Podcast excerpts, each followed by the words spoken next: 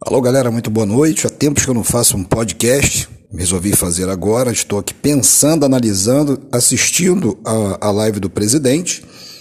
E abaixei porque o áudio tá me, já está me confundindo, está me irritando. A, a cara de pau, porque existe uma, uma palavra pejorativa para tudo isso que está acontecendo no meu país. Cara de pau permitida pelo próprio povo que vai se permitir a ficar mais um tempo sendo enganado, ludibriado por alguém que até aqui não demonstrou aquilo que disse, para, disse que veio, quase não sai.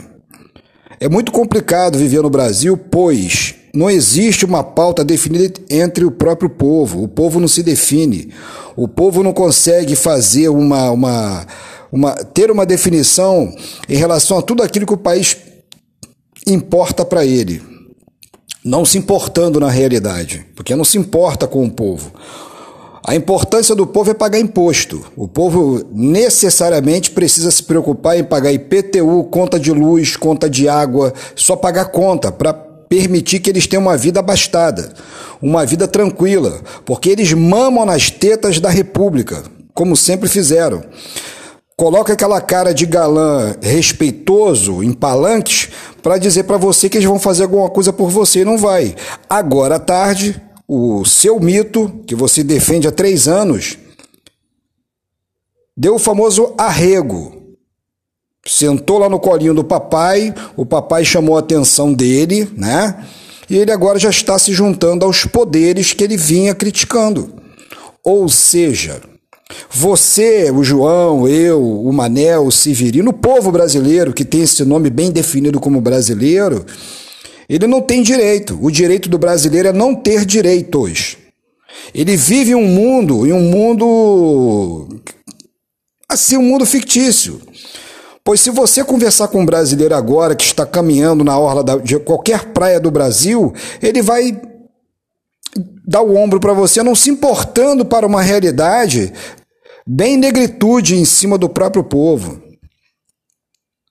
Nós estamos caminhando para problemas maiores e o povo não se importa com nada. Aqueles que estão em Brasília ainda lutando por você, por mim mesmo, pelo outro, por mais alguém, estes são patriotas que não se importam com o nome do presidente que está lá, mas se importa com o país onde ele vive, que é o Brasil. E assim nós vamos caminhando, passando mais um ano, né, de dificuldade, desemprego, a orgia que se torna esse país, uma orgia contundente, uma orgia de palavras, pessoas irresponsáveis, pessoas que não se respeitam mais. Essa é a grande verdade no meu país.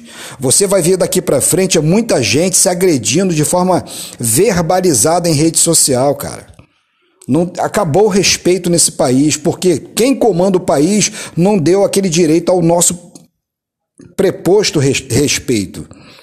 Pois o que ele falou na terça-feira, dia 7 de setembro, ele deveria assumir até o final, mas não chegou hoje quinta-feira, sentou, fez uma carta lá, uma carta, né, eu até li, já está exposta em, grande, em rede nacional, e a gente vai comendo capim, comendo mato, comendo ovo quando dá, comprando osso no, no, açougue e eles vão se permitindo a cada vez mais tirar onda com a cara do pobre, do, do assalariado, do povo brasileiro.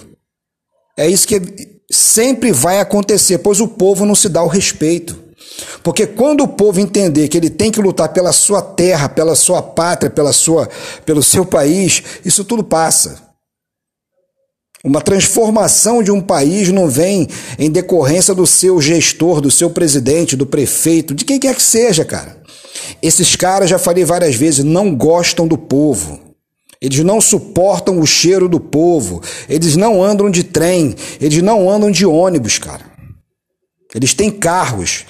Eles têm conta de luz paga, conta de gás paga. Nós é que pagamos para eles. Nós somos os patrões e não nos colocamos na posição de patrão porque ele é funcionário, ele é servidor público.